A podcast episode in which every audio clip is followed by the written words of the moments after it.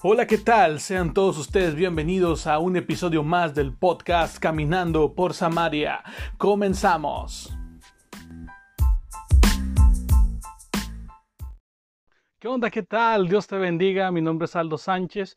Hoy es lunes de podcast Caminando por Samaria. El día de hoy traemos un tema por ahí muy interesante. Es algo espontáneo que en algún momento por allá de eh, agosto del año pasado eh, íbamos por ahí manejando y nació grabar esto. Lo hicimos sin saber que el día de hoy, en el 2020, en esta fecha de abril, íbamos a tener un podcast totalmente subido en redes sociales eh, y que íbamos a estar manejando esta, plataforma íbamos a estar utilizando esta herramienta. No lo sabíamos, ni siquiera pasaba por la mente que, que en algún momento íbamos a hacer este tipo de cosas, pero se quedó grabado ahí en mi celular, lo encontré y dije, ¿por qué no? Hay que compartir este espontáneo con nuestros seguidores, así es que esperamos que sea de bendición, compártelo y pues por lo pronto vamos a darle play.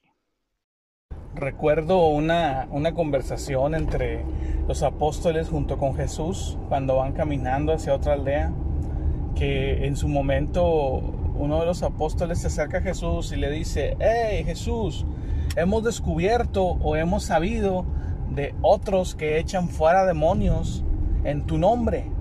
Y les dijimos que no lo hicieran porque no pertenecen a nosotros. Y entonces Jesús, después de haberles contestado esta este chisme que había hecho uno de los apóstoles, me encanta porque dice que el que no es contra nosotros, por vosotros es. O sea, que es juntamente con nosotros, que es de los mismos, en pocas palabras. Que es raza, que es, es una persona que está haciendo lo mismo que, tú, que ellos estaban haciendo. Entonces, dando a entender que la rabia o el celo que había sentido en su momento los apóstoles respecto a estas personas que estaban haciendo lo mismo que ellos, pero no pertenecían a su grupo, estaban, lo estaban haciendo de una forma correcta.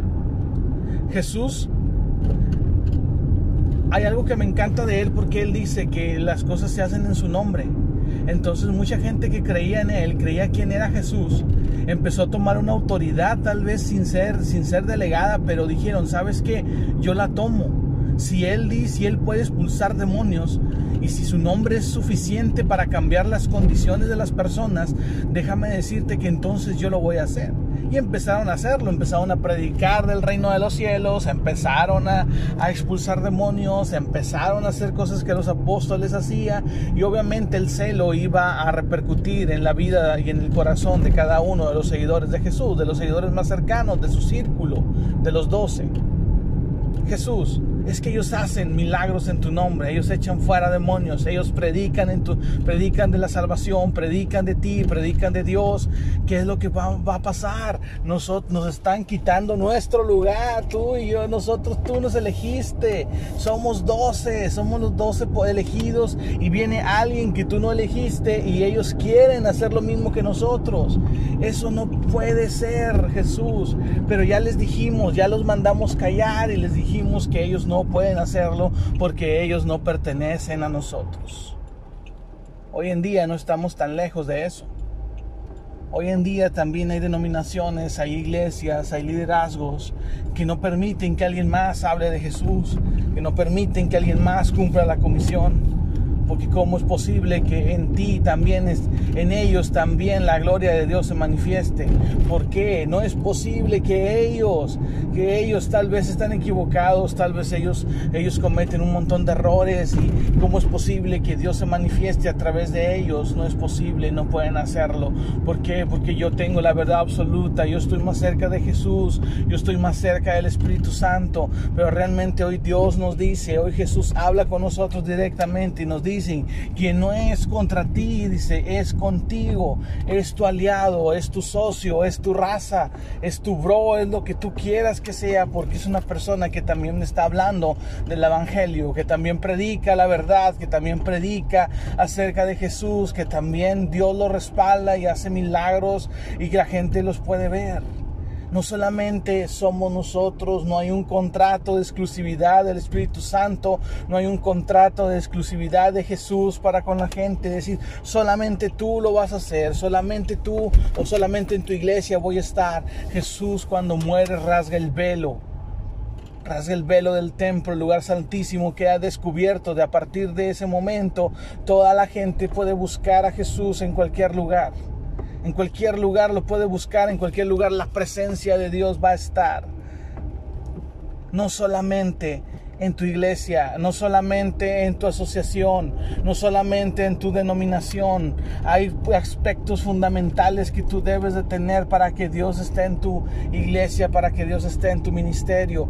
Y uno de ellos es solamente darle la gloria a Jesús, solamente hablar de Él, solamente reconocer que Él es el camino, la verdad y la vida y que nadie va a llegar al Padre si no es por medio de Él. Él es nuestro Salvador, Él es nuestro reconciliador, Él es nuestra, nuestro mediador ante Dios y te reconocemos que solamente Él es digno de toda la gloria, de toda la alabanza, estaremos por el buen camino. Si hablamos del Espíritu Santo, el consolador que Él dejó, estamos por el buen camino. No necesitamos que la gente venga y nos diga que estamos en desobediencia o que somos personas que no estamos dentro de un grupo selecto de cristianos elegidos por Dios.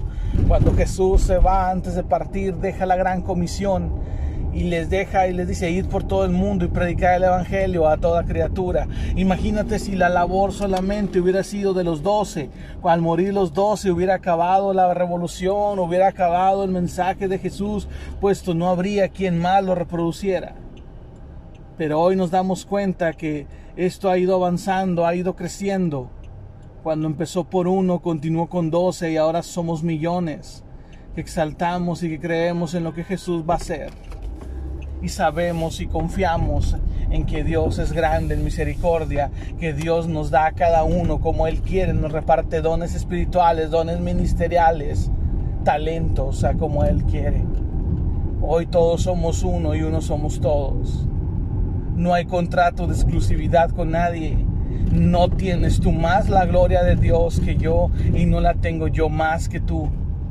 Todo es conforme a como Dios quiso, todo es conforme a su voluntad y todo es para su reino. Todo fue creado por Él y para Él, todo fue repartido por Él y para Él. Toda la gloria se la merece Él, todo el crédito de lo que hacemos es de Él, no es en nuestras fuerzas, es en sus fuerzas. Él es el que fortalece a cada uno de nosotros. Él es el que nos pone el deseo de hacer. Él es el que siempre está moviendo esto. Él es el único que merece la gloria y la alabanza. Él es el único digno de ser reconocido. La gente tiene que ver a Jesús. Somos el medio que vamos a presentarlo. ¿Cómo lo vamos a presentar? No somos exclusivos. Es algo que a mí me impacta cuando Jesús dice, el que no es contra ti, contigo es. Es algo mágico, es algo increíble, algo que tú y yo debemos experimentar y de tener bien en nuestro corazón, que dentro de todo el amor a nuestro prójimo se traduce en eso, no tener celos, no tener contiendas, saber que Dios usa a quien Él quiere y si ha llamado a millones de personas para su ministerio, para ejercer, para reproducir su mensaje, ¿quién somos tú y yo? para decirle al mundo, tú no puedes tú no puedes reproducir el mensaje de salvación, estás equivocado, tú no estás en mi iglesia, tú no estás en mi ministerio, tú no estás en mi denominación, tú no estás en mi asociación, por lo tanto tú no puedes hablar de Jesús. Jesús dijo, ve y predícale a todos, ve y predícale a todos, ve y predícale a todos, no solamente a los que Él te diga o no solamente a los que tú quieras, y todos son bienvenidos en la gran comisión, el que esté dispuesto a seguir a Jesús, que tome su cruz y lo siga. Y muchos, millones de personas han decidido seguir a Cristo y han decidido compartir el mensaje del Evangelio con sus vecinos, con la gente que está alrededor, bajo el lema de ninguno perezca, todos salvos. Seguimos trabajando en la misión, seguimos abriendo caminos, seguimos reproduciendo el mensaje. Sabemos quién nos ha enviado, entonces, ¿por qué pelear por exclusividad? No hay exclusividad en el reino de Dios. Solamente hay que avanzar juntos como un ejército leal a nuestro coronel, leal a nuestro sargento, leal a nuestro comandante que se llama Jesucristo. No importa de qué iglesia eres, no importa de qué denominación eres, no importa de qué ciudad, tu misión es seguir reproduciendo el mensaje de salvación. Es un único mensaje, no lo alteres, no le cambies, sigue hablando de Jesús, sigue hablando de que en Él hay salvación, solamente en Él, solamente en Cristo Jesús y solamente Él es el camino para llegar al Padre. Basta de contratos de exclusividad firmados en el aire por nosotros mismos. Dios quiere alcanzar a la mayor parte de la tierra, si no es que se puede a toda. Entonces tú y yo somos parte perfecta de su plan. Somos una pieza fundamental del ministerio de reproducción del mensaje de la cruz, del mensaje de resurrección, del mensaje de Jesús. Dios te bendiga.